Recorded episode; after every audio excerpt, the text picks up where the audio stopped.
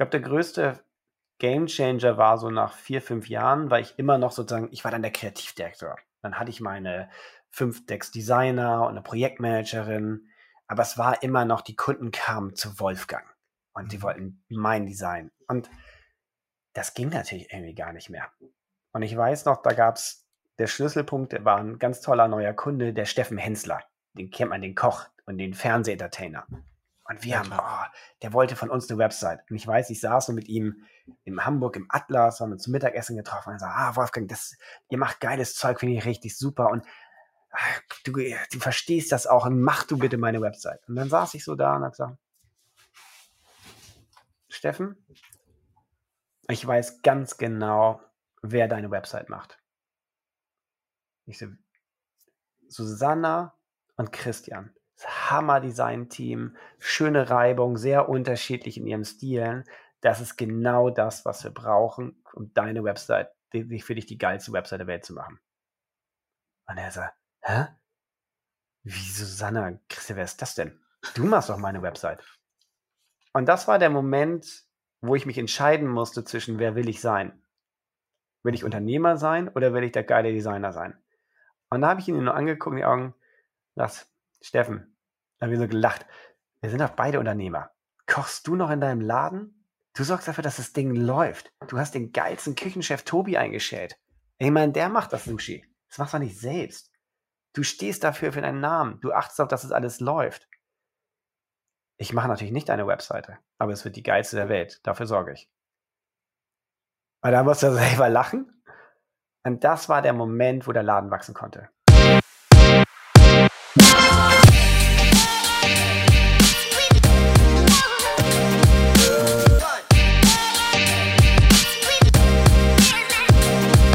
Mindset Movers Positive Entrepreneurship Podcast. Herzlich willkommen zur nächsten Ausgabe des Mindset Mover Podcasts. Heute zu Gast Wolfgang von Geramp. Wolfgang ist Unternehmer, Hamburger und wir kennen uns über EO, haben uns erstmal über LinkedIn ausgetauscht, haben dann miteinander telefoniert und entschieden, dass wir mal einen gemeinsamen Podcast aufnehmen, ähm, weil ich euch gerne oder wir euch gerne mal mit auf die Reise mitnehmen wollen, ähm, die Wolfgang unternehmerisch so bisher gegangen ist. Und äh, wir sprechen ganz viel über Sinnhaftigkeit, über Beweggründe zu gründen und überhaupt äh, um ja Unternehmertum zu betreiben oder Unternehmer zu sein. Ähm, und ja, jetzt starten wir einfach mal. Und Wolfgang, stell dich doch mal vor und äh, gib uns mal so ein bisschen Kontext über dich als Mensch und, und als Unternehmer.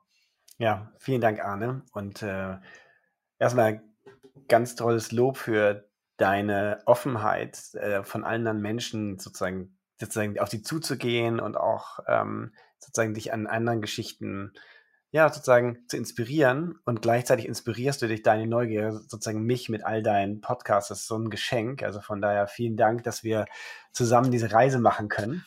Also ich lerne mit jedem einzelnen Podcast. Vielen Dank.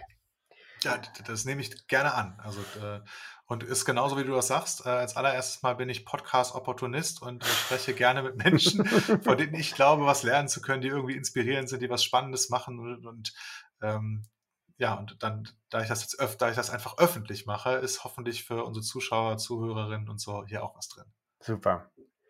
Genau, zu meiner Geschichte. Geboren in Rom, meine Mama ist Römerin und mein Vater ist Österreicher und er hatte nichts Besseres zu tun, als mich direkt in Rom zum Österreicher zu machen.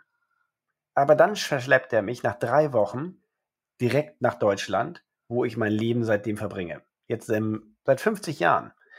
Und ähm, was aber da sozusagen, was er sozusagen da mir geschenkt hat, war die Frage, wer bin ich eigentlich? Bin ich jetzt der Italiener mit österreichischem Pass, der in Deutschland lebt? Bin ich jetzt, ich weiß es nicht. Und die Suche nach der Identität ist, glaube ich, so ein großes Thema, was in meinem Leben immer sozusagen mich begleitet hat. Mhm. Eins wusste ich, als ich zwei Jahre in den USA war, das war ein ganz großes Geschenk. Äh, mit meiner Frau mit diese Reise gemacht, zwei Jahre in Kalifornien, ganze Dotcom-Boom mitgenommen, war, da wusste ich wirklich, ich bin Europäer. Also diese Wertewelt der Amerikaner hat mir so sehr gezeigt, was, was mir was bedeutet. Und da habe ich mich als erstes wiedergefunden. Wie lange ist das her? Wann war das? Wie oh, das war 2000. Also schon wieder eine Weile okay. her. Das war genau der ganze Dotcom-Boom, der ganze Aufbruch. Spannende Zeit, mega Zeit. Und äh, der Sohn ist dann sozusagen aus der Freude, ist meine Frau dann schwanger geworden. Und da war die Frage, wo, wo bekommen wir unser Kind? Noch in den USA, weil dann kannst du ja auch einen Pass dort bekommen und die, äh, diese Citizenship und so. Und dann dachte nee, wir sind Europäer und da gehören wir hin. Und ähm, das war so ein, so ein wichtiger Meilenstein in meinem Leben, auch der, die, dieses Thema Identität. Und du hast gerade Dotcom-Boom gesagt und 2000. Ähm, du hast dann 2003 deine, deine erste Firma gegründet, ähm, Robinizers. Ja. Ähm, war, war das irgendwie inspiriert durch deinen USA-Aufenthalt oder hast du dich da beruflich irgendwie schon, schon mit ähm, Digitalisierung und, und solchen Themen beschäftigt? Oder wie kam es zu der Gründung dann, dann hm. drei Jahre später? Ähm, genau, also ich bin ja von Haus aus. Schon als Familienvater. Ja, ja, Familie, da war ich schon Vater, genau. Das ist ja dann immer, die hauen ja immer so richtig rein. Die müssen ja die Familie versorgen, plus auch noch dann diese, äh, das sozusagen wollen was reißen. Ja, für mich, ich bin ja gelernter Designer, habe einfach mein Leben lang erst nur Plattencover designt, dann war ich nach vier Jahren, habe gesagt, habe ich das Quadrat verstanden als CD oder als Vinyl. Ganz toll mit Bands zu arbeiten auf der ganzen Welt, das war großartig, aber dann fand ich es auch echt langweilig. Und dann bin ich in die Werbung gegangen, damals zu Springer Kobi und wollte wissen, wie läuft das große Rad. Mhm. Und das fand ich dann nach vier Jahren aber auch ein bisschen öde. Dann sage ich so, ja, ich verstehe jetzt TV-Werbung und Print und ganz, wie das läuft. Aber es war eine tolle Schule. Und dann bin ich in die USA gegangen und wollte das Pixel lernen.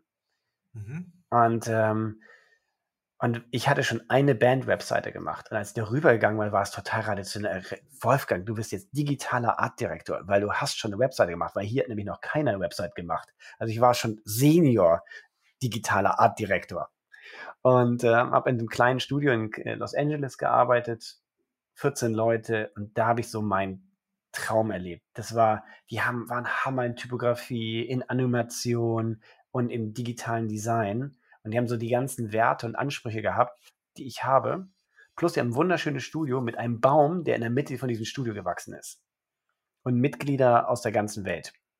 Und da habe ich zum ersten Mal gespürt, wie sich, wenn ich einen Ort, eine Selbstständigkeit machen möchte, wie sich das anfühlen muss. Und irgendwo, da kam auch der Gedanke, es hießen 44 Phases, ich so, ich will mein eigenes 44. Und das hat mir ganz viel Kraft gegeben, zu sagen, zu sehen schon, wie sich das anfühlt. Naja, und dann bin ich aber dann zurückgegangen und war dann ja Vater und bin, wollte mich selbstständig machen, aber keine Kohle, keine Kunden und irgendwie zurück in Deutschland in der Kälte im November. Oh, dann habe ich erstmal einen Job angenommen. Dann bin ich irgendwie wieder in der Agentur gegangen zu Elephant Seven, zwei Jahre, habe da nochmal gelernt, so und so, es war alles gut. Und dann 2003 war die Krise und dann haben sie uns alle rausgeschmissen. Und ich hatte ein Team von 25 Leuten, wir haben Geld verdient, es war eigentlich alles gut, aber naja, der Laden hat es halt zusammengeklappt, da hilft dir nichts. Die haben die Hälfte der Mitarbeiter rausgeschmissen und das war für mich der, der Push in die Selbstständigkeit. Weil ich habe gesagt, ganz ehrlich, wir haben hier einen guten Job gemacht, wir könnten wirtschaftlich überleben, aber weil das Management sozusagen ihren Laden so auf, aufgebläht hat und gut, es war eine schwierige Zeit, aber trotzdem sagen wir so, diese Abhängigkeit, habe gesagt, ich will nie wieder abhängig sein von jemand anders, ich will selber entscheiden und ich will auch selber scheitern. Das ist ne, aus nicht auf anderen Gründen, also auf anderen Füßen sozusagen dann die Last, äh, das abgeben. Ähm, und er sagt, und ich wusste, dass ich wusste, wie es sich anfühlt. Ich will mein 44 haben. Und dann habe ich mich selbstständig gemacht. Und, und war, war, das quasi direkt aus der, ähm, also aus der äh, Agentur, in der du angestellt warst, hast du irgendwie dann angerufen? genau, ich war dann, wurde dann, wir wurden ja alle rausgeschmissen, wurden alle rausgeschmissen und dann habe ich mich selbstständig gemacht und ich hatte so einen Schiss, mich selbstständig zu machen, da habe ich gedacht, was kann ich denn gut? Und dann habe ich gedacht, früher haben die mich doch als Designer in den Agenturen geliebt. Ich mache jetzt Kampagnen-Printdesign. Ich habe mich selbstständig gemacht als Kampagnen-Printdesigner, weil ich dachte, das sei sicherer. Und das wollte aber keiner haben. Die Dotcom-Blase zusammengebrochen ist, ja. das, das, konnte es also nicht sein. Ja. Ähm, und das war, okay. so, ich mache jetzt eine auf Print und habe dann ein paar Agenturen gefreelanced, ein paar lustige Kampagnen geschrubbt und dachte, ey, das ist doch totaler Schwachsinn. Und dann kamen die Leute auf mich zu sagen, Wolfgang, wir sind ein Motion Design Studio, kannst nicht unsere Website machen. Und ich so, ja, da habe ich eh viel mehr Lust drauf. Na, und dann ganz ehrlich, nach einem halben Jahr habe ich dann nur noch digital gemacht. Nur noch, und das war ja ganze, habe dann angefangen, nur Fotografen und Agentur-Webseiten zu bauen. Das war die Zeit von Flash, Geil-Animationen, ja. wie irre. Ich habe Interfaces gebaut. Ich entschuldige mich heute noch bei meinen Kunden. Ich hab, wir haben uns wirklich ausgetobt. Sie waren manchmal nicht benutzbar, aber sie waren sehr innovativ. Ach, schön.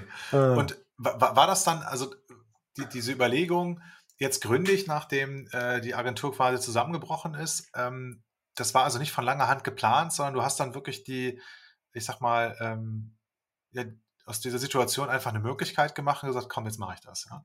ja. Und mit wie vielen Leuten bist du dann gestartet? Hast du aus deinem Team Leute direkt mitgenommen und, und äh, komplett zero. Der, als der Freelancer sozusagen auf dem Markt selbstständig alleine. Und dann habe ich aber so nach gemerkt, nach, dann habe ich dann angefangen, nach einem halben Jahr dann Leute dazuzunehmen, Freiberufler und so. Und nach einem Jahr war dann die große Schwelle, ich stelle einen Menschen an. Weil das sich überhaupt nicht gerechnet hat mit den Freelancern. Das war viel zu teuer, viel zu viel Geld raus. War cool, aber die waren dann auch immer da und wieder weg und so. Und ich so, mhm. okay, ich stelle jetzt David an. Und dann habe ich ihn angestellt, ich habe einen schlaflosen Nächte gehabt und nach David hat nach einem Jahr danach gekündigt. Und hat gesagt, Wolfgang, erstmal, ich bin Designer wie du und ich habe keine Lust, deine Ideen umzusetzen. Ich will jetzt mhm. meine eigenen Designs umsetzen. Und das zweite ist, wenn du das kannst, dann kann ich das auch. Geil. Und ich so, interessant. Da saß ich nach einem Jahr später und hatte sozusagen wieder keinen Angestellten, wieder nur Freelancer. Aber da wusste ich, wie es geht und habe einfach viel bessere Designer eingestellt und ähm, gleich zwei und habe gesagt, ich mache jetzt kein Design mehr, ich mache jetzt Konzept. Und dann sagen sie, oh cool, hier kann man ja wirklich designen. Und ich so, ja, ich mache nur Konzept. Naja, und dann habe ich ein Konzept eingestellt und dann sagt er, warum und einen Strategen, weil ich, dann bin ich ja Stratege geworden. Dann kam der Stratege bei mir, die Nita, der, aus Finnland kam sie. Und hat sie gesagt, ja, du, ich bin jetzt hier Strategin. Was willst du meinen Job machen? Ich so, hab verstanden. Dann mache ich jetzt mal einen auf Geschäftsführer. Und so habe ich sozusagen jede Position in meiner Firma selbst gemacht und mhm. dann abgegeben. Und dadurch bin ich dann auch gewachsen. Ja, auch persönlich gewachsen wahrscheinlich, mhm. weil dieses Abgeben ist ja das, was, ähm, was, was, was ich immer wieder höre oder was ich auch selber kenne, was, was uns schwerfällt, uns Menschen, ja, irgendwie Kontrolle mhm. aufzugeben. Und ähm, dir fiel das leicht. Also du, du konntest, äh, du, du hast es dann äh, erkannt und gesagt, okay, wenn, wenn äh, dein, dein, deine Strategin sagt, was willst du hier meinen Job machen, dann mache ich jetzt hier Geschäftsführer. Und also wie hast du diese, ich sag mal, diese Rollenwechsel und diese Perspektivwechsel dann hinbekommen und mhm. ähm, also warst du, hattest du irgendwie irgendeine Vorstellung von einem Unternehmerbild von dir, was, was du dann, was du dann machst? Also was machst du dann als Geschäftsführer? Und, und gab es eine größere ja, Vision irgendwie für, für das Unternehmen oder für Wachstum oder für sowas? Also ich hatte sozusagen meine Vorbild, ich war ja in vielen Agenturen, ja. also, aber eigentlich habe ich immer nur die Kreativdirektoren gesehen. Das waren sozusagen, also ich hatte keine kaufmännische, unternehmerische Vorbilder, immer nur inhaltliche. Also es war rein inhaltlich getrieben. Und ähm, den ersten, den David, den habe ich ja auch noch ein bisschen klein gehalten, weil ich wollte jemanden, der mir assistiert. Mhm. Ich bin der tolle Künstler und setz bitte um, was ich nicht, wozu ich keine Lust mehr habe. Aber ich gemerkt, dass es da, so damit kann ich Design nicht halten. Ich gesagt, die nächsten, ich stelle einfach Leute an, die ich viel zu gut finde. Dadurch konnte ich dann auch loslassen. Die waren auch teurer, waren keine, waren keine Uni-Absolventen mehr. Mhm. Aber dadurch habe ich dann auch mir selber Vertrauen gegeben, das können die. Also das war auch oft, wenn die Position zu herausfordernd war, brauchte ich immer sozusagen eine Generation von Leuten, dass ich selber reingewachsen bin, damit ich das verstehe, damit ich dann erst die nächsten besseren ein verstehe, was ich einstellen muss. Ich muss es einfach erstmal ausprobieren. Und ähm, ich glaube, der größte Game Changer war so nach vier, fünf Jahren, weil ich immer noch sozusagen, ich war dann der Kreativdirektor. Dann hatte ich meine fünf Decks Designer und eine Projektmanagerin aber es war immer noch, die Kunden kamen zu Wolfgang und die mhm. wollten mein Design. Und das ging natürlich irgendwie gar nicht mehr. Und ich weiß noch, da gab es der Schlüsselpunkt, der war ein ganz toller neuer Kunde, der Steffen Hensler. Den kennt man, den Koch und den Fernsehentertainer. Und wir haben, oh, der wollte von uns eine Website. Und ich weiß, ich saß so mit ihm in Hamburg im Atlas, haben uns zum Mittagessen getroffen und er sagt, ah, Wolfgang, das, ihr macht geiles Zeug, finde ich richtig super. Und du, du verstehst das auch und mach du bitte meine Website. Und dann saß ich so da und habe gesagt, Steffen, ich weiß ganz genau, wer deine Website macht. Ich so, Susanna und Christian. Hammer-Design-Team, schöne Reibung, sehr unterschiedlich in ihren Stilen. Das ist genau das, was wir brauchen, um deine Website, für dich die geilste Website der Welt zu machen. Und er sagt, hä? Wie Susanna, Christian, wer ist das denn? Du machst doch meine Website. Und das war der Moment, wo ich mich entscheiden musste zwischen, wer will ich sein? Will ich Unternehmer sein oder will ich der geile Designer sein? Und da habe ich ihn nur angeguckt in die Augen, das, Steffen, da haben wir so gelacht. Wir sind doch beide Unternehmer. Kochst du noch in deinem Laden? Du sorgst dafür, dass das Ding läuft. Du hast den geilsten Küchenchef Tobi eingestellt. Ich meine, der macht das Sushi. Das machst du nicht selbst. Du stehst dafür für deinen Namen. Du achtest auf, dass es alles läuft. Ich mache natürlich nicht eine Webseite, aber es wird die geilste der Welt. Dafür sorge ich. Und da musst du selber lachen. Und das war der Moment, wo der Laden wachsen konnte. Geil, sehr, sehr schöne Geschichte. Also, ähm, und wie, wie ging das dann weiter? Dann, du hast gesagt, du hattest so, so eine Handvoll, sechs, sieben Leute und ähm, wir haben es ja schon im Vorgespräch besprochen. Äh, irgendwann hast du äh, Robinizers, glaube ich, 2016 verkauft. Da wart ihr schon genau. so, so, über 40 Leute groß. Oder genau, und zwischendurch gab es diesen Punkt, der, den Geschäftsführer zu holen. Wann war ähm, das? Wann, wann, wann war das? Das war so, wir waren so zehn Leute.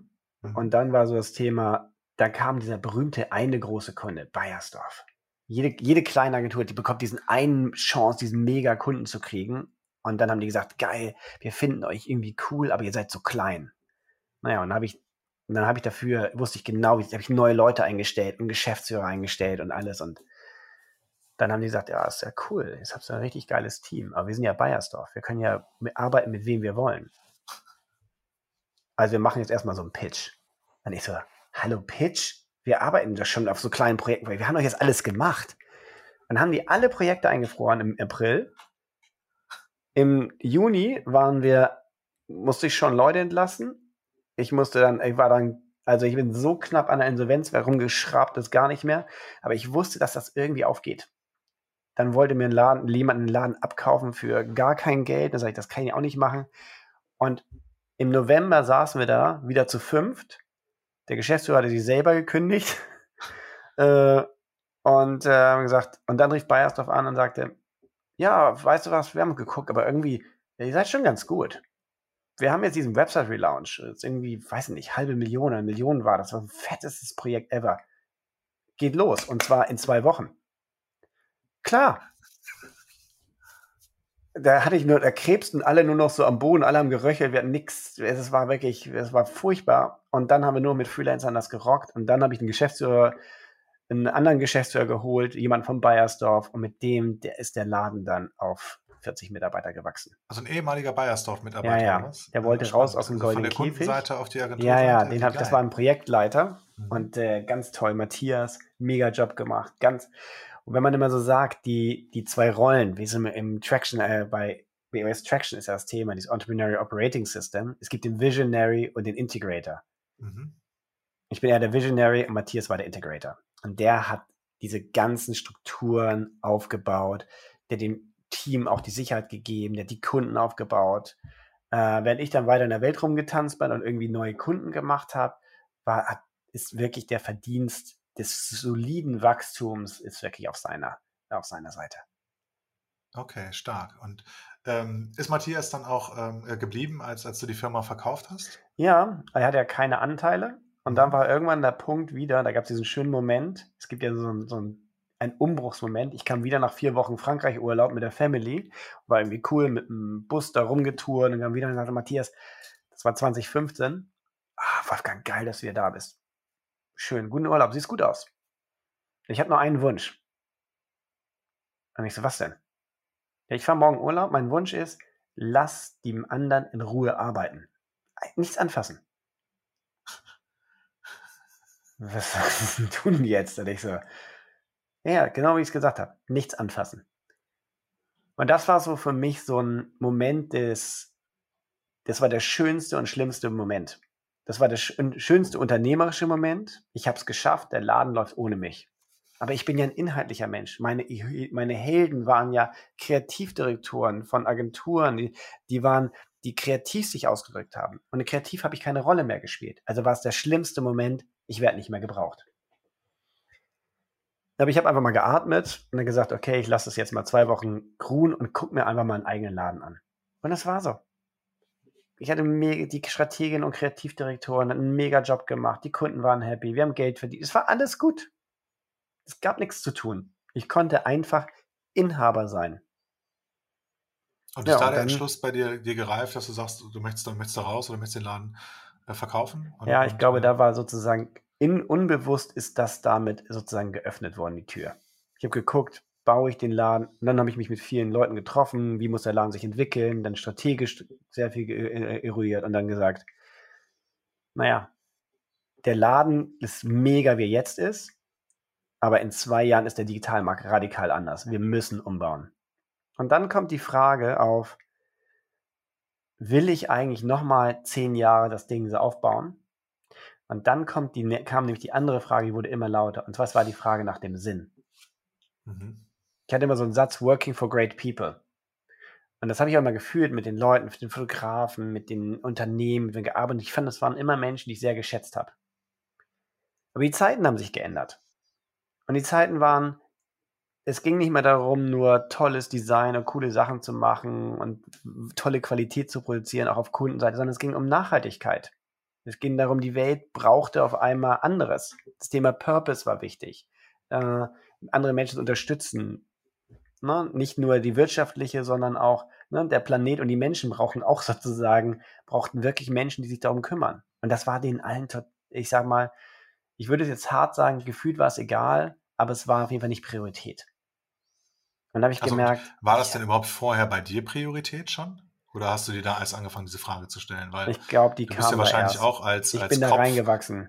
Ja, weil, weil wenn, wenn deine Organisation ähm, das nicht repräsentiert, dann hätte es mich jetzt gewundert, wenn du das repräsentiert hättest, zumindest in der Zeit, wo du noch aktiv drin warst, weil du bist ja quasi ein Spiegel. Genau. Du ziehst ja genau. Leute an, ähm, die, die, die, die ähnlich ticken und schwingen wie du. Genau, mir ging es eigentlich hauptsächlich, ich habe mich immer um die Menschen gekümmert. Also ich habe sehr immer mit sehr menschzentrischen Organisationen dann gearbeitet. Wollte immer, dass der Mensch gesehen, dass der Mitarbeiter gesehen wird. Das war immer so mein Thema. Mhm. Aber ich habe gemerkt, es reicht irgendwie nicht. Es reicht nicht nur eine tolle, nachhaltige Teamstruktur zu haben, wo Menschen Freiheit und Raum haben, sich entwickeln können. Das war mir, aber das war immer sozusagen, das war der Kern von Robinizer. Also so hieß der Laden. Und das war, äh, aber ich habe gemerkt, ich brauche, ich muss irgendwie noch mehr Spuren in der Welt lassen, muss mich irgendwie mehr engagieren. Und habe gemerkt, dass der Laden für mich eine Fessel wurde. Ich konnte den Laden nicht so drehen, der lief ja gut. Und das habe ich nicht geschafft, auch mit dem Geschäftsführer zusammen. Also da haben wir gesagt, ja, wieso, es läuft doch. Und das, da sind sich auch die Werte haben sich verändert bei mir. Und wie kam es dann? Hast du, ähm, hast du explizit nach einem Käufer gesucht oder hat dich, hat dich jemand gefunden? Und ähm, du hast zwischendurch ja, wenn The Law, gegründet, ne? also ich würde jetzt, manche Menschen gucken ja diesen Film The Law of Attraction, The Secret. Auf jeden Fall klingelt, in den zwei Wochen, wo Matthias weg war, klingelt das Telefon und da war ein M&A-Berater dran und sagte, habt ihr nicht Lust, mal drüber zu nachdenken, den Laden zu verkaufen? Ja. Aha. Und in dem Jahr haben noch fünf Leute angerufen. Niemand, das ganze Jahr vorher hat niemand angerufen. Fünf Leute wollten dann unseren Laden kaufen. Und am Ende habe ich mich sozusagen geguckt, kann ich den Laden entweder selber groß machen, das habe ich mich aber entschieden, will ich nicht, mit Investor und sowas, also eine Gruppe bauen, weil gesagt, habe ich keine Lust. Dann habe ich diskutiert, mit den, es an die Mitarbeiter zu verkaufen, mhm. also an Matthias und meine Kreativgeschäftsführerin. Und da fehlte mir der Unternehmergeist. Das waren ganz, ganz tolle Geschäftsführer. Das waren ganz hervorragende Unternehmensmanager, aber keine Inhaber. Und da mhm. fehlte das. Und dann habe ich, musste mich entscheiden. Da waren die auch ziemlich sauer, ehrlich gesagt. Gesagt, ja, ich glaube, der beste Weg ist, dass wir an jemand anderes verkaufen, dass ihr quasi einen neuen Gesellschafter habt. Das fanden sie nicht so gut, haben sie es aber auch verstanden. Und ähm, genau, und dann habe ich mir die Käufer angeguckt und habe ich am Ende an die äh, United Digital Group verkauft. Alles klar. Mhm. Buy-and-Build-Prozess kenne ich auch. Mhm. Ähm, und wie, wie ging das danach weiter mit deinem, mit, mit in Anführungsstrichen der, der Sinnsuche oder der, ja, dem, hast du danach dann äh, direkt irgendwie, also wenn du sagst, das Unternehmen, was du bis dahin betrieben hast und wo, wo du noch Inhaber mhm. warst und nicht mehr aktiver Geschäftsführer, das hat so den Sinn und, und das, was du an Purpose oder was, was du an Fußabdrücken in der Welt hinterlassen willst, nicht repräsentiert. Ähm, was hast du dann gemacht und, und wie, wie, ja? ich bin sozusagen weiter? im Raum sozusagen des, auch des Verkaufsprozesses, ist sozusagen, ich hatte gehört, bin ich auf einen Bus gefahren, äh, sozusagen, ich habe eine Bustour mitgemacht. Und zwar den Startup-Bus Afrika. Davor hatte ich schon drei Jahre davor gehört, dass es sozusagen Möglichkeit gibt, Unternehmer in, in Afrika zu unterstützen. Und ich fand das Projekt total cool, weil da war alles drin. Gutes für die Welt tun, Unternehmertum stützen und Abenteuer. Und da ich, das ist total geil.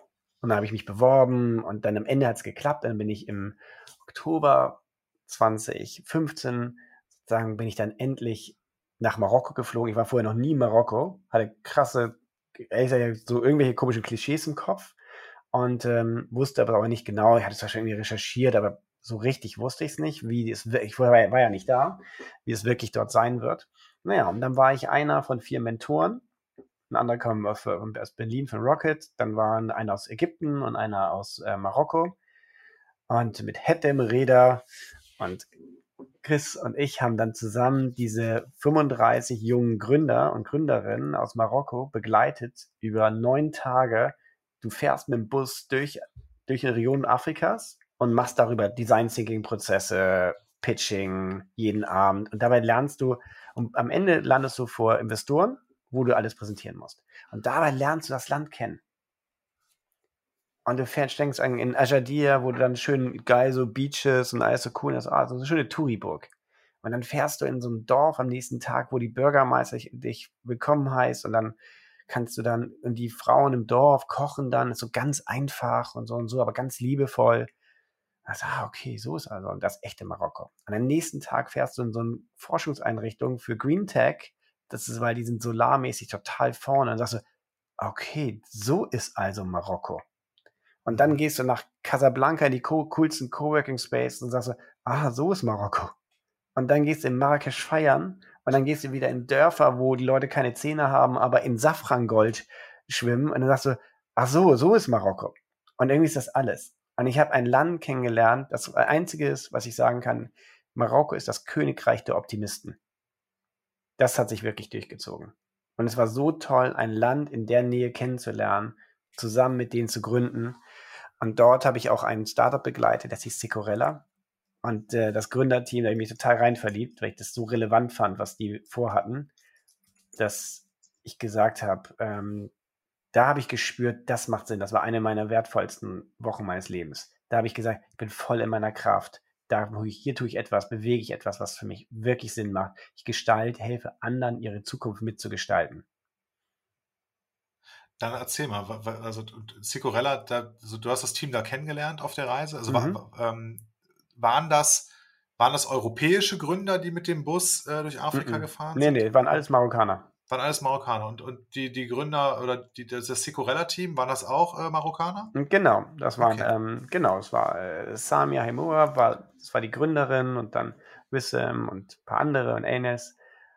Du bist dann, da eingestiegen oder du bist, ihr habt dann gemeinsam äh, die, die Firma gegründet oder, oder aufgebaut. Die heißt heute anders, ne? Ja, ist heute anders, genau. Deswegen springe ich mal schnell sozusagen, die, schließe die andere Geschichte. Ich habe dann die Firma verkauft, ja. hatte, war vorher aber auf diesem Bus und habe dann immer mit denen weiter, die haben dann versucht, das Ding selber in den Start zu kriegen. Ich habe weiter mit denen telefoniert, gementort und ich war dann draußen 2016 aus der Firma. Das ging ein bisschen schneller, der, der sozusagen das Rauskommen aus der, aus der neuen Firma. Eigentlich soll ich zwei Jahre da bleiben. Aber leider haben nach einem halben Jahr eine also, neue klassischer, Firma, äh, klassischer, war das ein Earnout-Thema? Äh, klassischer Earnout, genau. Hat es dann, dann offiziell noch eine Rolle? Ähm, ja, also ja. Warst du noch irgendwie auf Sales unterwegs oder, oder genau, ey, das war oder? Horror. Ich habe, das war so, das war ja nicht mehr mein Laden. Du hast keine Macht mehr. Du kannst nichts mehr entscheiden. Und das, die haben, sind, äh, die haben den Laden auch echt kaputt gemacht. Das ist ganz schlimm mit anzusehen. Also, das war schwer zu ertragen. Und meine ganze Energie, ich bin da hingegangen, also mein Körper habe ich in diese Firma getragen, aber ich selbst, ich habe gesagt, boah, wir müssen uns doch hier um die Menschen kümmern. Das ist eine ganz geile Gruppe. Zehn und äh, zwölf Unternehmergetrieben, kleine mittelständische Unternehmen bauen eine geile deutsche Gruppe. Aber sie müssen doch die Menschen sehen. Und ich wollte dann Chief, äh, Chief Cultural Officer werden. Ja. Und ähm, dann haben die gesagt, ja, ja, das, das brauchen wir. Wir brauchen erst so ein IT-CIO und sowas. Ah, okay. Mhm. Also wir haben kein Geld dafür. Du kannst nicht in der Holding arbeiten. Naja, dann durfte ich die Offices alle umdesignen. Da habe ich die Offices noch umgedesignt. Und dann nach einem halben Jahr haben wir gesagt, Wolfgang, wir haben ein Problem kulturelles. Du stellst zu viel Fragen, du willst zu viel ändern. wir haben ein ganz tolles Angebot für dich. Wir stellen dich frei ab morgen. Also gemacht. Ja. ja. Aber es war das, äh, genau, und zwar sozusagen drei Wochen später war ich dann draus, war dann sozusagen nicht direkt morgen, aber ich sollte es den anderen Mitarbeitern nicht sagen. Und ich so, pff, dann doch irgendwie erzählt, aber du musst die ja irgendwie abholen, weil die haben sich natürlich auch verraten, verkauft gefühlt. Das ist natürlich dann der Konflikt, wie ich dachte, bis zwei Wochen, Jahre mit uns hier und jetzt gehst du. Mhm. Naja, schwieriges Ding.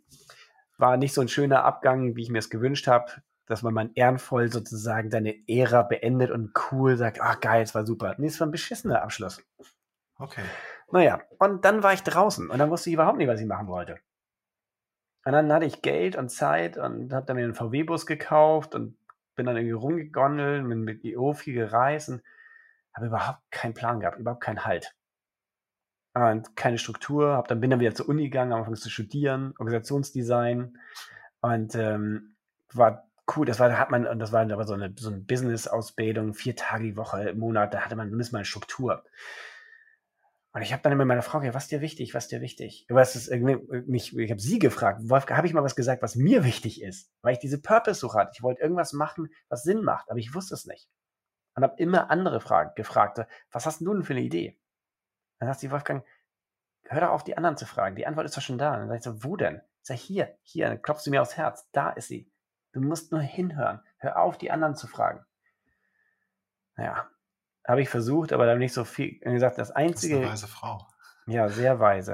Und dann habe ich gesagt, ich kann dir gar nicht sagen, was ich machen will, aber ich kann dir sagen, die einzige Sache, die ich bereuen würde, die ich nichts gemacht zu haben. Und meint sie, was denn? Und dann sagt, das ist richtig bescheuert. Du bist, du bist richtig verrückt. Und ich so, das ist das Secorella-Projekt mit Samia in Marokko. Die, das ist so mega. Da geht es darum, Frauen davor zu schützen. Sie wollen eigentlich geht darum, Frauen wollen ihren Traum leben, zur Uni gehen, alles. Und da gibt es manche Männer, die sozusagen da übergriffig werden. Und da ging es darum, einen One-Button-Alarm zu machen. Ein, einen Bluetooth-Button, den du klickst, wird Alarm ausgelöst und Sicherheit kommt. Das war das Thema. Und er sagt, ganz ehrlich, das, wenn das die Welt nicht erreicht, das wäre wirklich tragisch. Und ich habe keine Ahnung von äh, IoT-Startups. Ich, ich kann Webseiten bauen und Server und so ein Kram, aber ich habe keine Ahnung, wie man was so ein Button baut und sowas. Das ist so viel außerhalb meiner Comfortzone. Ich habe nie ein Produkt produziert. Wie ist das alles? Aber wenn ich das nicht mache, dann würde ich es mein Leben lang bereuen. Und da habe ich, sagt sie, Wolfgang, das ist die beste Idee, die du seit Monaten hast. Mach es und lass mich endlich in Ruhe. ja, und dann habe ich das gemacht. Dann habe ich Samia angerufen. Ich so, Samia, ich wenn, weil sie nicht weiterkam, das Team war mittlerweile auch weg, ähm, weil das alles finanziell nicht stabil war. Und ich gesagt, Xavier, wir machen es, aber ich habe eine Bedingung, du kommst nach Deutschland, wir bauen es von hier aus. Und dann haben sie es gemacht. Und dann ist sie nach Deutschland gekommen innerhalb von vier Wochen hatten wir Co-Founder, einen geilen Techie, äh, einen Freund, ein Bekannter auch über EO kennengelernt, Finn Plotz, der wusste, wie man IoT-Startups äh, produziert in China, Buttons macht und so. Da hatten wir einen Finance Guy und wir haben dann auch Investoren gehabt. Und dann haben wir acht Wochen später äh, gegründet. Und das war sozusagen, das hatte sich wirklich purposeful angefühlt. Mhm. Das kann ich nachvollziehen. Hm, ja. Und ähm, ich, ich, bin jetzt mal auf der Website, das ist ja die, jetzt die Seon Group. Ne? Mhm. Und ähm, also wie ist es zu dem Namenswechsel gekommen? Und ihr macht auch heute, soweit ich das hier sehen kann, äh, was anderes. Gibt es diesen, gibt's diesen Alarmbutton noch? Oder genau, der Alarmbutton geht. Genau. Also es war ja wirklich, der Ursprung war wirklich, das wollten auch alle, das war, war das Thema, wie kannst du Frauen in ihre, oder wir haben gesagt, es geht darum, wie kannst du Menschen befreien, die sich gefangen fühlen. Das war eigentlich so ein bisschen der, der Purpose dahinter und das, das brauchst du manchmal diesen technologischen Button. Und in Marokko haben wir keine Lösung bauen können, weil das einfach mit der Polizeistruktur dort so schwierig ist. Weil die mhm. Polizei fragt, wenn, wenn, ein, wenn du sagst, ein Problem ist, du die anrufst, haben die eine Frage. Is there blood? And if there no blood, why can you not come to us? Mhm. Das war aber genau, wir wollen ja Prävention machen. Und wir haben keinen, den Case nicht hingekriegt. Dann wollten wir es in Deutschland launchen. Ähm, haben die Investoren wollten das auch unbedingt. Also in Deutschland ist so sicher, die Menschen rufen ihrem ganzen Leben. Wie oft hast du die Polizei schon gerufen? Mhm. Ja.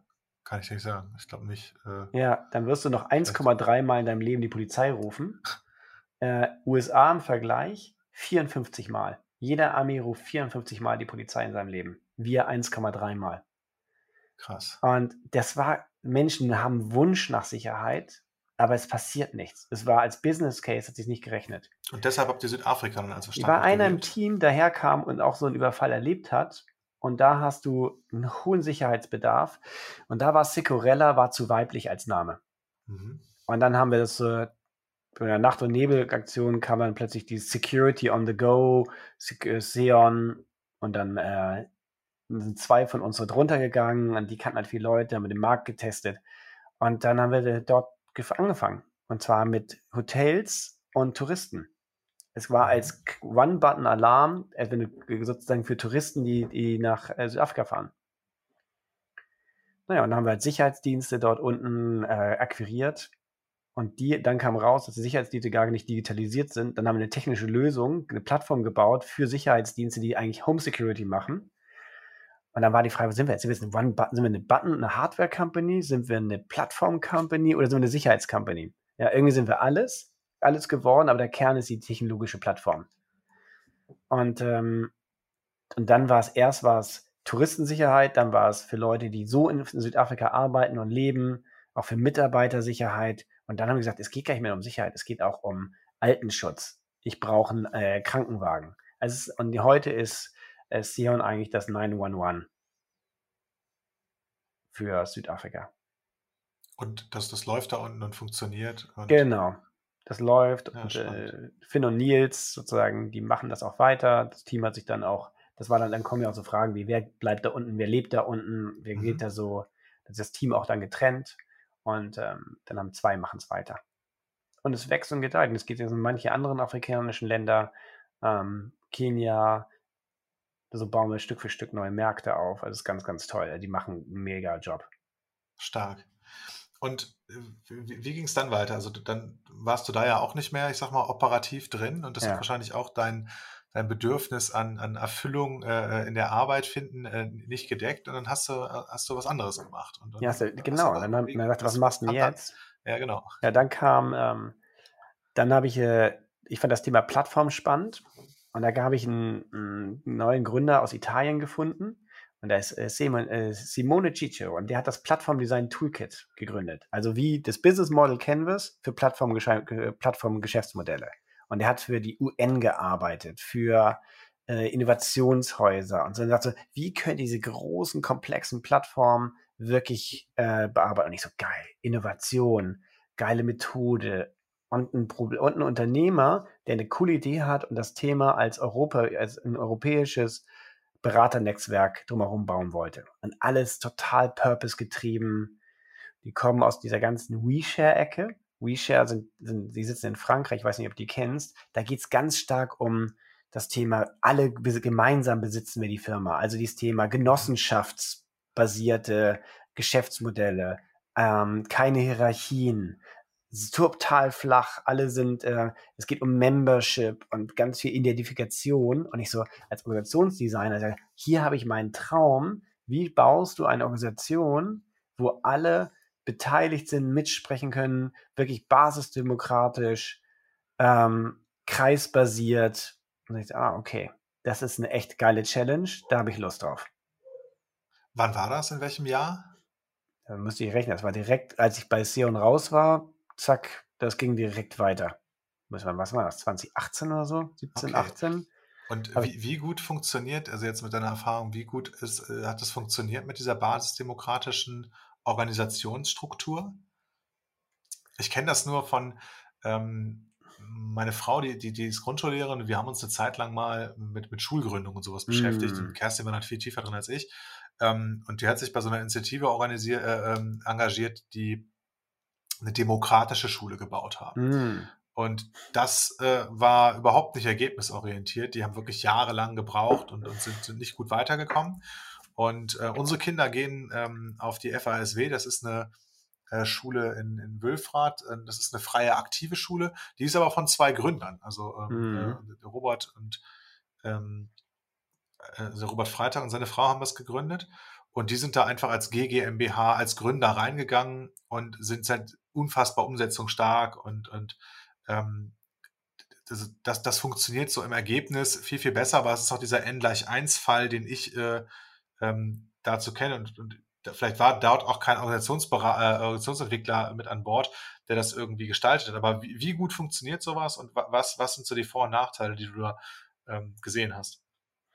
Das Schöne ist, dass du erstmal ganz, ganz viel Energie erzeugst. Das finden alle ganz toll. Und wir waren ja dezentral organisiert. Das waren ja viele Herausforderungen. Komplett dezentral, ganz Europa, alle so ein bisschen ähnlichen Alterskontext, so zwischen 30 und 40.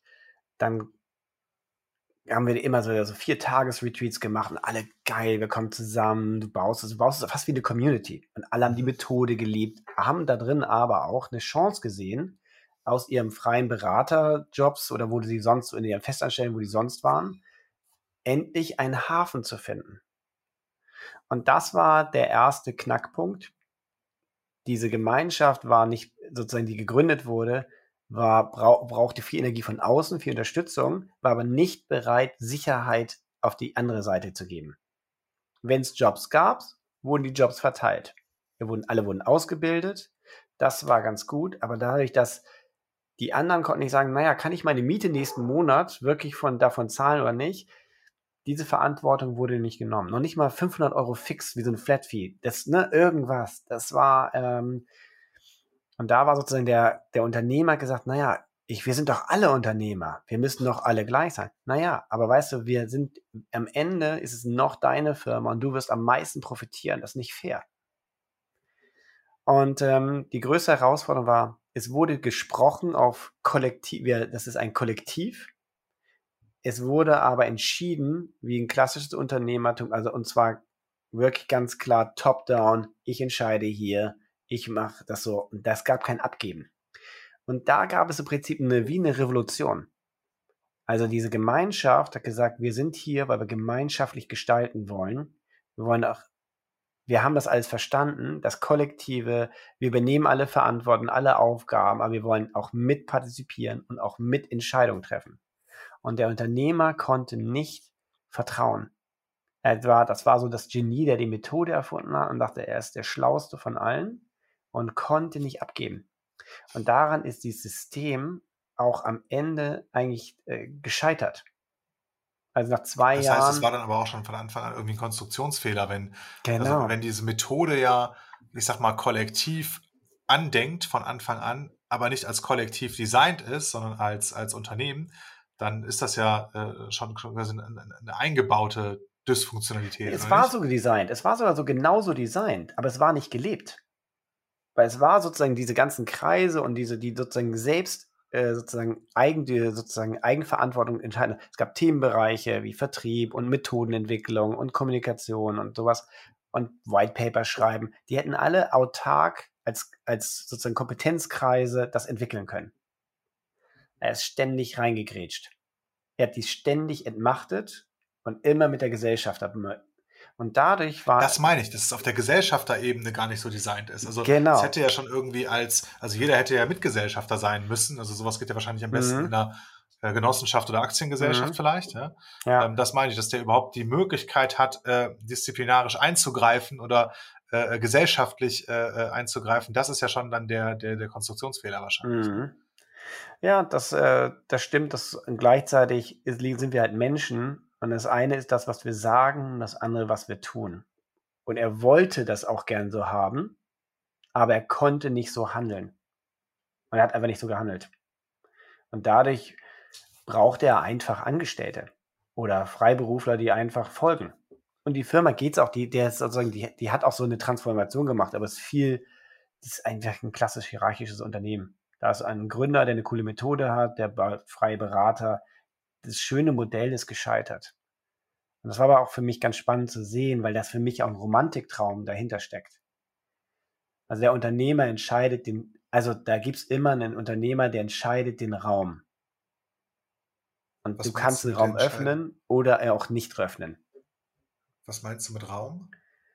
Naja, es geht ja um Ver Vertrauen und Verantwortung abzugeben. Mhm. Und wenn ich den Raum öffne und sage, so, ihr liebes Team, ihr kümmert euch um, ja, ihr kümmert euch um unsere Unternehmenswebseite.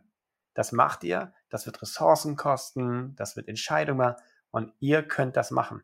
Ihr könnt es komplett allein entscheiden und am Ende ist die Unternehmenswebseite fertig. Und wenn ihr Fragen habt, dann kommt ihr auf Leute in der Organisation zu, die das machen. Muss ich jetzt als Gründer die Unternehmenswebseite abnehmen? Ich kann auch einfach die richtigen Leute das richtige Briefing machen. Ich kann ja, ne, das ist ja immer diese Angst, stell dir vor, das ist da draußen und das entspricht nicht mir. Aber die Frage, ist das überhaupt an der Stelle, wenn ich gute Leute habe, die mein Unternehmen verstehen, könnt ihr es genau selbstständig machen. Dann kann ich es abgeben. Das meine ich mit Raum geben. Und ähm, ja, und die werden auch achtsam mit Ressourcen umgehen, mit Zeit, mit Geld. Die hauen das auch nicht einfach raus, dass dann die ITler irgendwie so und so eine Rechnung haben. Die werden das auch mit kontrollieren. Also das, die gehen dann auch verantwortlich damit um. Je nachdem also mit dem Raum, den du ihnen gibst. Ansatz der Führungsphilosophie äh, Vertrauen geben und auch Verantwortung ähm, abzugeben und dann auch nicht da reinzugrätschen, das verstehe ich total. Ist das denn eine Methode, die du jetzt in weiteren Gründungen für dich nutzen würdest, weil, weil, weil du sie für wirklich funktionierend hältst oder ähm, weil du sie für überlegen hältst äh, ähm, im Vergleich zu einer ähm, Organisationsstruktur, in der du als Gründer letzten Endes die, die wichtigsten Entscheidungen Richtungsentscheidungen triffst? Was ich gemacht habe, sozusagen ja, ich will es ein Stück erweitern. Also was war dein Learning quasi aus, mein Learning Beteiligung war an diesem Projekt? An dem Projekt und auch an dem Socorella-Projekt davor, weil da ging es auch immer um Machtverteilung. Ich gemerkt, ein der größte Faktor ist neben den Entscheidungen ist Rhythmus. Also ich habe gemerkt, was eigentlich eine Firma zusammenhält. Ich mache mal diese Schleife auf kurz, dann komme ich wieder zurück. Ich habe gemerkt, früher waren wollten alle immer 40-Stunden-Verträge, Sicherheit, ne? und was machen meine Mitarbeiter 40 Stunden? Und das wollte bei Secorella keiner. Die waren alle 22 und hatten überhaupt keinen Bock auf Vollzeitverträge. Die wollten arbeiten, wann sie wollen, wo sie wollen, wie sie wollen. Mhm. Und wir mussten ja irgendwie, und ich war Geschäftsführer, ich sage, aber das geht so nicht. Ich muss doch wissen, was ihr tut. Und da haben die sich richtig rebelliert. Und dann ich gesagt, okay, was können wir dann? Und dann haben wir gesagt, ja, okay, dann lass uns Rhythmus machen, haben sie gesagt. Was heißt denn, was meint ihr damit? jeden Montag machen wir ein Meeting. Und das ist nur, was haben wir diese Woche vor? Und was machen wir sozusagen? Äh, und dann gibt es nur dann, und äh, was haben wir jetzt vor und was haben wir letzte Woche gemacht? Und dann mhm. gibt es nur dann or failed. Okay. Und das war total irre. Wir haben uns einmal die Woche fix getroffen in diesen Montagsmeetings, montags 14 Uhr, haben sich alle, wo auch immer, manche waren ja genauso wie, wie bei dem anderen Berater der Zwerg, immer dieses alle mal eingeloggt und im Rhythmus haben wir so viel Fortschritt gemacht, weil wir immer diese festen Punkte hatten, die sozusagen den Fortschritt garantiert haben. Und durch dieses Done und Failed mussten sich alle ständig immer legitimieren, hast du es eigentlich geschafft oder nicht. Mhm. Also es war so ein Social Pressure an der Stelle, das war aber sehr gut, sehr, sehr klar, sehr einfach. Und ähm, wenn man das paart mit einer guten Unternehmensstruktur, ist es das auch, was ich heute in all, also ich als ein Unternehmensberater auch in alle Firmen eingebaut habe und äh, auch selber meine Firmen alle einbaue. Rhythmus also und, äh, und diese Rhythmus und auch ja, diese Kreisstrukturen.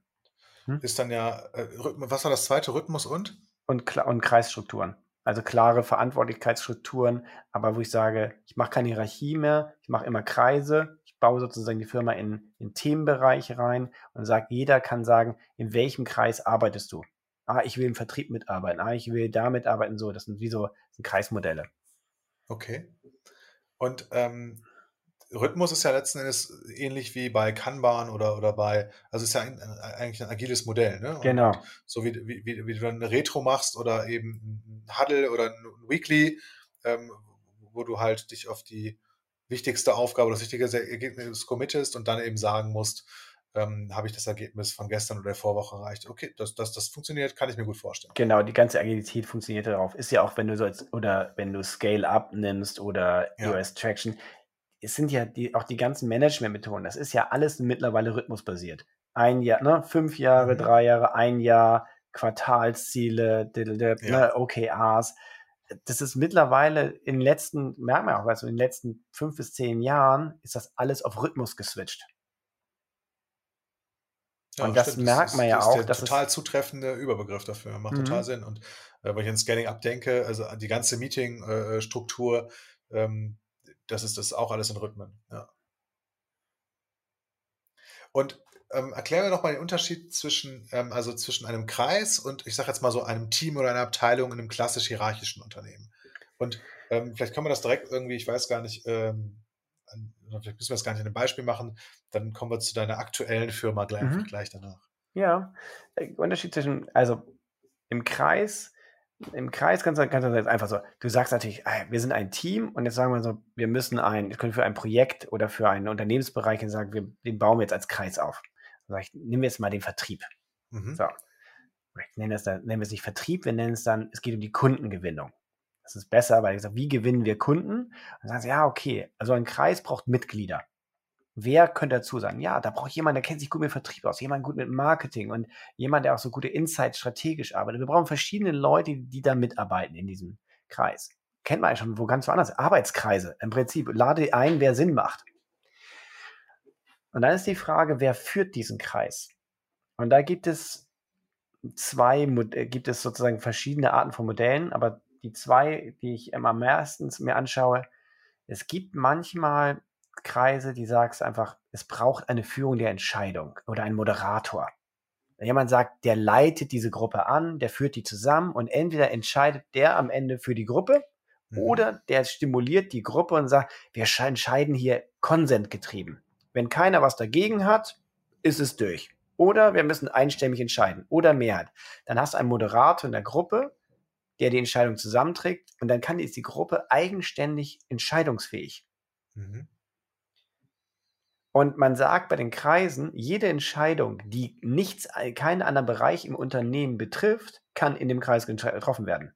Mhm. Wenn du sagst, ich, wir haben eine richtig coole Idee für das Kundengewinnung, malen wir die Fassade pink mit kleinen Sternchen und leuchtet im Dunkeln. Das könnte einen anderen Bereich beeinflussen. Dann müssen Sie fragen. Wenn Sie aber Ihr eigenes Büro jetzt pink malen wollen mit Sternchen, und sagen, dass, äh, dann ist das im Zweifel egal. Dann machen das, wenn die das motiviert.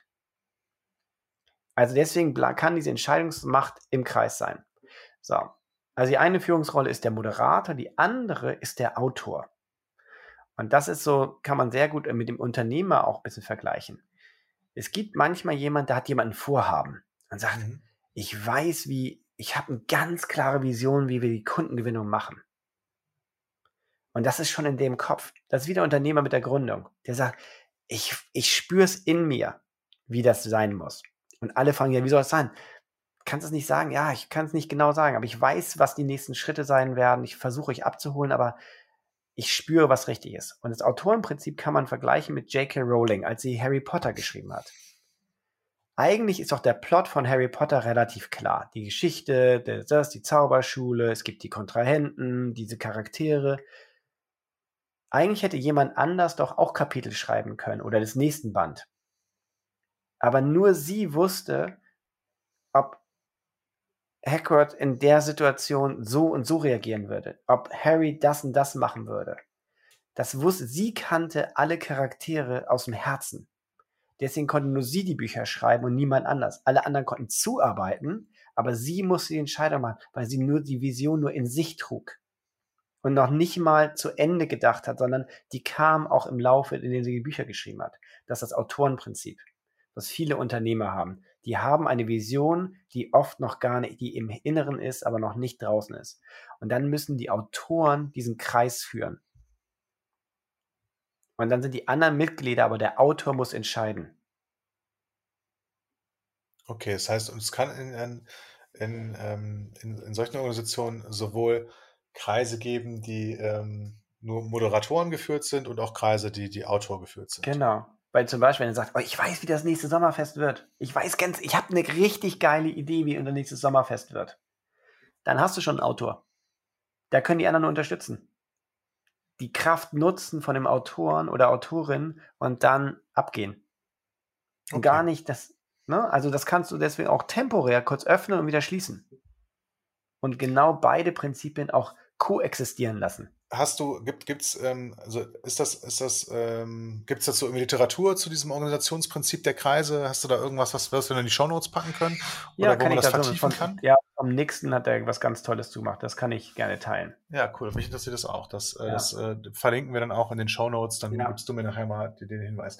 Ja. Okay, dann kommen wir mal zu deiner, zu deiner aktuellen Firma und, und ähm, ähm, das, das ist Elephants. Und mhm. ähm, was macht ihr und äh, wie, wie sehr repräsentiert das ähm, ja den, äh, ich sag mal so, so deinen unternehmerischen Sinn mittlerweile. Ja. Hm. ja, das sozusagen die Allefanz ist für mich sozusagen eigentlich das Vehikel, um sozusagen mein unternehmerische Ideen, Exp äh, Kraft einfach auszuleben. Das ist so mein Experimentiermodell. Mhm. Damit kann ich alles machen. Und ähm, aus denen, da entstehen immer die ganzen Ausgründungen heraus. Und ähm, der Gedanke der Alephants, muss man vielleicht einmal so kurz erklären, wo der Name kommt, der kommt vom Aleph. Und das Aleph ist aus dem Buch von Paulo Coelho. Und Paulo Coelho sagt in dem Buch, dass das Aleph ist ein Kraftort. Wenn sich Menschen begegnen, die eine Bestimmung miteinander haben, bleibt die Zeit stehen und alles ist möglich. Mhm. Und ich habe mir gefragt, wenn Menschen im Aleph sind und so eine Verbindung haben und so müssen doch eigentlich Unternehmen sein, wie, soll, wie, wie kann man solche nennen, Menschen nennen? Das sind doch Elefanten. Also sind sie Elephants. Und darum geht es mir. Immer, wie kann ich Gemeinschaften mit anderen Menschen in Gemeinschaft Dinge entwickeln? Und das ist, das treibt mich. Und so mache ich dann halt verschiedene Projekte und, äh, und Ausgründung. Und eins davon ist äh, das Thema die Second Mountain. Mhm. Ich merke, das ist genau die Sinnfrage, hast du ja auch viele heute gestellt. Was will ich eigentlich? Ich habe meine eine Firma gebaut oder ich merke, ich habe 20 Jahre in der Company gearbeitet und was will ich als nächstes? War es das schon oder geht da noch was? Was mache ich nach meinem Verkauf? Was ist, und auch, ne, ich meine, ich bin 50, von daher ist die Lebensmittel, die knallt natürlich auch nochmal on drauf, ne? Da gibt es nochmal so einen richtig, ich kann einen schönen Rückblick auf den ersten Mountain meines Lebens machen, aber auf den zweiten, was will ich eigentlich? Und, ist das auch ähm, dieses, ist das die Analogie ähm, des Begriffs Second Mountain? Also mhm. Also für die zweite Lebenshälfte, was, was ist da eigentlich ähm, der, der Berg, den, den du erklimmen möchtest? Ja? Genau. Es gibt ein schönes Buch von David Brooks, das heißt The Second Mountain und da geht es genau darum, in der zweiten Lebenshälfte geht es um Contribution, mhm. Friendship und Sinnhaftigkeit für Kinderarbeit.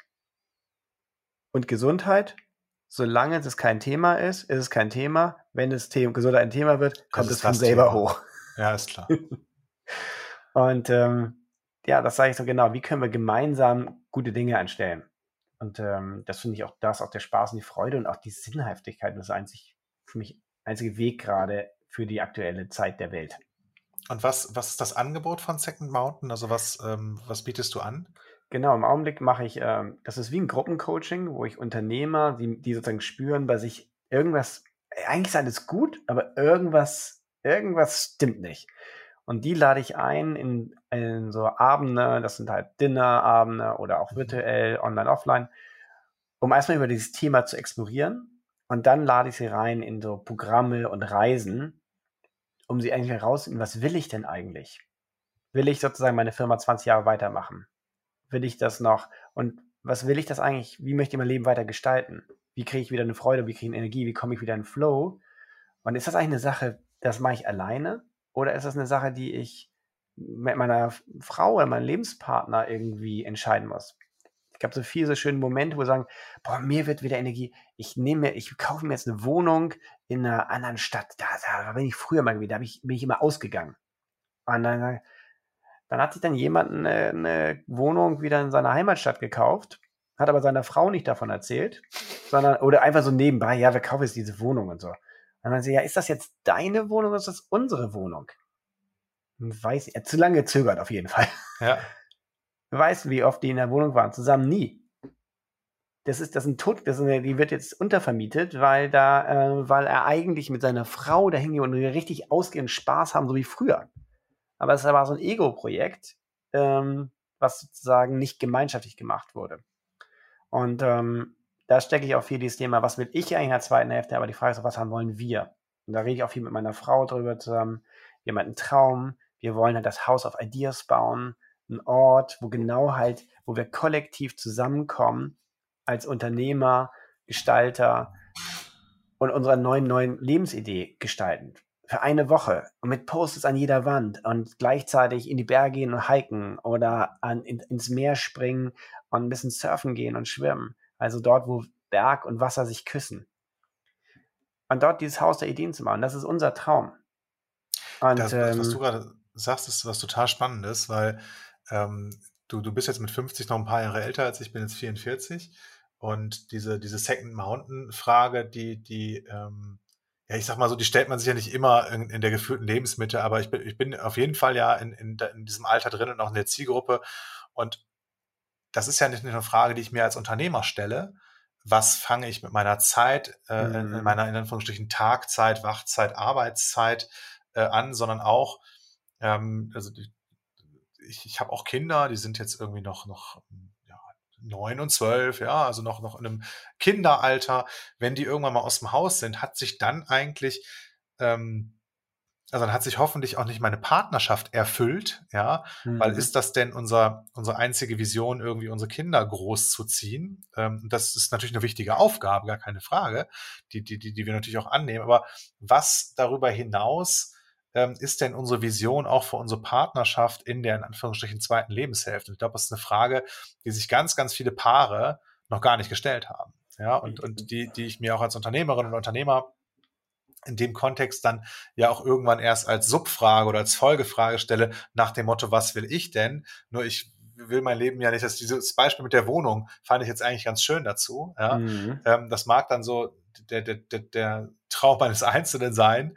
Ähm, aber wie kann ich das in meinem System, in meiner Familie, in meiner Partnerin ähm, dann gestalten? Also ich glaube, dieses ähm, äh, The Second Mountain. Und hast du das als GmbH jetzt mal ausgegründet aus, aus ähm, äh, Alephants oder ist das nee, jetzt erstmal? Nee, das läuft so, im Augenblick als Projekt. Projekt da drin? Genau. Okay, spannend. Und, ähm, aber wie du sagst, dass dieses Thema mit den Kappeln, das merke ich auch, das ist gerade das Thema, was gerade, was mich auch total treibt, weil da habe ich gemerkt, sonst ist es so ein Ego-Trip. Und das war für mich auch so, ich will ja nicht Leuten helfen, durch die Lebensmittel gut zu kommen, dass die am Ende so einen Ego-Trip fahren das am Ende die, weil mein Wert ist Familie. Ja, das ist das Midlife Crisis Ding, ne? Ja, Machst den genau. Tattoo, kaufst dir eine Harley oder einen Sportwagen genau. Cabrio und ähm, alles machen, gute genau. Idee. Nur das hilft dir ja nicht über diese, du hast, wir haben ganz am Anfang des Interviews hast du über Identität gesprochen, ne? Und das ist ja eine Identitätsfrage. Was ist denn meine Identität? Ähm, und als, als Unternehmer oder auch dann als, äh, als, als Ehemann, Partner oder Ehefrau äh, über äh, diese, diese Rolle Vater, Mutter sein hinaus. Mm. Ne? Ähm, und das ist ja eine total, total spannende Frage. Ist wahrscheinlich auch eine Luxusfrage. Ähm, hier und bei meinem Podcast ist das, glaube ich, äh, hört, hört, die richtige Zielgruppe zu, ja, ähm, die, die sich mit dieser Frage beschäftigt oder vielleicht noch nicht beschäftigt hat. Ähm, und irgendwann kommt die. Ja? Die kommt auch so. Und das ist so, ich merke, bei uns selbst ist ja auch so. Ich meine, jetzt, mein Großer ist 22, der ist schon ausgezogen, der andere ist 16. Mhm. Wir klammern noch an ihm fest. Der ist ja noch zu Hause. Der Kleine, ne? Der ist auch schon groß, ne? Der hat auch schon keinen Bocken. Ähm, und ähm, das ist noch drei Jahre. Und mir ist schon klar, dass das haben Tani und ich schon länger mit uns klar, das kommt eine lebens neue Lebensphase, die wartet auf uns. Und das ja. war, das hat gar nichts mit dem Firmenverkauf zu tun, das hat in Wirklichkeit zu tun mit dem, wir die, unsere Kinder sind mal aus dem Haus und wie wollen wir unser Leben gestalten? Und da waren, wir sind auch, wir haben gemerkt, wir haben uns in, in so einer Art Traum uns fest verbissen. Wir wollten dann unbedingt einen Pferdehof in Frankreich haben. Mhm. Und wir haben uns drei Jahre lang in der Provence einen Pferdehof nach dem anderen kommt. Meine Frau arbeitet mit Pferden, die ist Pferdecoach und das, das. Und, und ich bin ja, ich liebe Berge und Natur und ich so, oh geil. Und dann bauen wir da vielleicht irgendwie so einen coolen Hof und vielleicht mache ich da sowas mit Startups. Ich wusste überhaupt nicht, was ich da machen sollte. Aber es war irgendwie okay. cool und ich war beschäftigt. Und das, und das Wichtige war, es war ein gemeinsamer Traum. Ich liebe Abenteuer und Freiheit und an der Zukunft arbeiten. Da ist ja geil, mit der Familie nochmal so ein Abenteuer haben. Und nach drei Jahren haben wir den perfekten Hof gefunden. Der war ein Traum bei Avignon, 13 Hektar, zwei Häuser, eine Freundin wäre sogar mit hingezogen. Wir wären zusammen, zwei Familien hingezogen richtig cool. Und am Ende ist das alles sozusagen gescheitert, weil der Typ dann war so, ja, war ein bisschen was Kohle, aber eigentlich war er gesagt, ja, die Familie, seine eigene Familie wollte jetzt auch den Hof behalten und, und am Ende hat es nicht geklappt. Und ich habe mich gefragt, warum hat es eigentlich nicht geklappt? Ganz ehrlich, das war jetzt. War Wahrscheinlich, weil ihr es nicht wolltet oder weil das nicht wirklich eure Absicht war. Meine Frau ja, aber ich, ich war nicht so weit. Ja. Ich habe in Wirklichkeit, für mich war es die, heute weiß ich, das war die Lücke, die ich in meiner Beziehung füllen wollte und sagen wollte, was wollen wir denn als Paar? Aber ich wusste gar nicht, was ich will. Du fandst Ich wahrscheinlich den Explorationsprozess total geil. Genau. Das Und gemeinsam daran arbeiten an dieser Zukunft, aber als das dann, wenn dann die Entscheidung, also du, du warst erleichtert, als das nicht geklappt hat, ne? ich sag dir das, weil ich mein Französisch ist auch total geht so. Ich wusste überhaupt nicht, was ich da machen sollte. Ich, äh, mein Das ist, wenn das deine Absicht ist, ja keine Hürde. Das lernst du dann ja. Äh, äh, Ja, genau, das, ne? das ist noch das Einfachste. Aber da, was mache ich dann die ganze Zeit? Und es war so, ich habe kein Ziel gehabt. Und das war wirklich eine Entschuldigung. Und das war auch ein ganz toller Prozess für uns als, als, als Paar. Die sagte, ja, aber was ist denn jetzt in unserem Traum? Wir haben doch jetzt so festgehalten daran. Das, du redest ja auch über nichts anderes mehr. Und dann sagte, ich weiß nicht, ob ich, ich kann auch nicht träumen, wenn ich die ganze Zeit einen Pferdehof auf dem Rücken habe. Ich kann da nicht träumen. Und dann hat sie gesagt, das kann ich total verstehen. Ich spreche dich jetzt frei von der Verantwortung, meinem Traum vom Pferdehof zu erfüllen. Wenn ich ihn machen haben möchte, werde ich ihn mir selber erfüllen und Mhm. ich lade dich dazu ein. Und das war so ein Moment, da habe ich einen Hund, haben wir auch in der Familie. Da da hat sich der Hund gemeldet und gesagt, ja Wolfgang, ähm, guck mal, was du selber haben willst. Und das war, ich weiß, die Tage danach habe ich richtig Panik gehabt. Ich habe gedacht, wir haben als Paar doch gar nichts mehr. Wir haben doch nur, was verbindet uns eigentlich? Wir waren so hyperfokussiert, diese drei Jahre auf das Ding. Und dann ist mir klar geworden, uns verbindet natürlich tausend andere Sachen. Wir lieben beide Musik, wir lieben bestimmt Essen, wir reisen gern, wir haben bestimmte Szenen, wo wir uns totlachen. Äh, wir schlafen immer unter einer Decke, auch wenn es zu warm ist, egal. Und wir uns gestritten haben, das ist die goldene Regel. Wir haben ganz viele gemeinsame Werte und ganz viele Sachen, die uns total wichtig und verbinden. Und die sind dann wieder laut geworden und sichtbar geworden. Und ähm, jetzt sind wir ein viel befreiter als Paar. Und jetzt kommt dieses Hausprojekt schon wieder. Aber jetzt weiß ich, was ich da will. Und meine Frau auch. Wir wollen das House of Ideas. Und da genau auch Pärchen einzuladen, in ihre gemeinschaftlichen Reise, das Kollektiv zu entwickeln. Was wollt ihr eigentlich? Was wollt ihr eigentlich als Paar und als Unternehmer? Weil wir wissen ja, es gibt ja nicht einen Unternehmer. Es sind ja immer Couplepreneurs. Und ob der Lebenspartner mit in der Firma arbeitet oder nur am, am Abendtisch Teil der Firma ist, das ist ja immer verbunden. Mhm. Und diese Couplepreneurs sind das, wo, ich, wo wir merken gerade, da zieht es uns gerade total hin. Und jetzt haben wir schon die erste Anfrage, wo ein Paar genau das nächste halbe Jahr da drin begleiten. Spannend. Und das ist dann im Prinzip auch ein äh, Alefans-Projekt oder wird ein Genau. Alefans-Projekt. Ja. Okay. Ähm, ich finde das einen, einen äh, wunderschönen Abschluss und ich fand das total inspirierend, jetzt auch gerade den, den letzten Teil. Und dank dir erstmal, äh, Wolfgang, für, für so viel Offenheit und so viel ähm, Teilen ja, und, und, und deiner, deiner persönlichen Themen. Das, das äh, fand ich ganz, ganz angenehm und, und sehr inspirierend und hat mir echt Bock gemacht. Ähm, und ich glaube, wir werden noch häufiger sprechen. Ach, das Ähm, freut mich sehr. Vielleicht nicht jedes Mal mit, mit ähm, vorlaufender Kamera und, und dem Mikrofon. Ähm, aber ich habe mich da an vielen Stellen wiedergefunden. Ja, das und ich hoffe auch, dass für ähm, meine oder unsere Zuhörerinnen, Zuschauerinnen und Zuschauer hier äh, was dabei gewesen ist. Ähm, ja, mit, mit äh, herzlichen Dank. Äh, Gruß nach Hamburg. Wolfgang, danke für deine Zeit. Ich danke dir.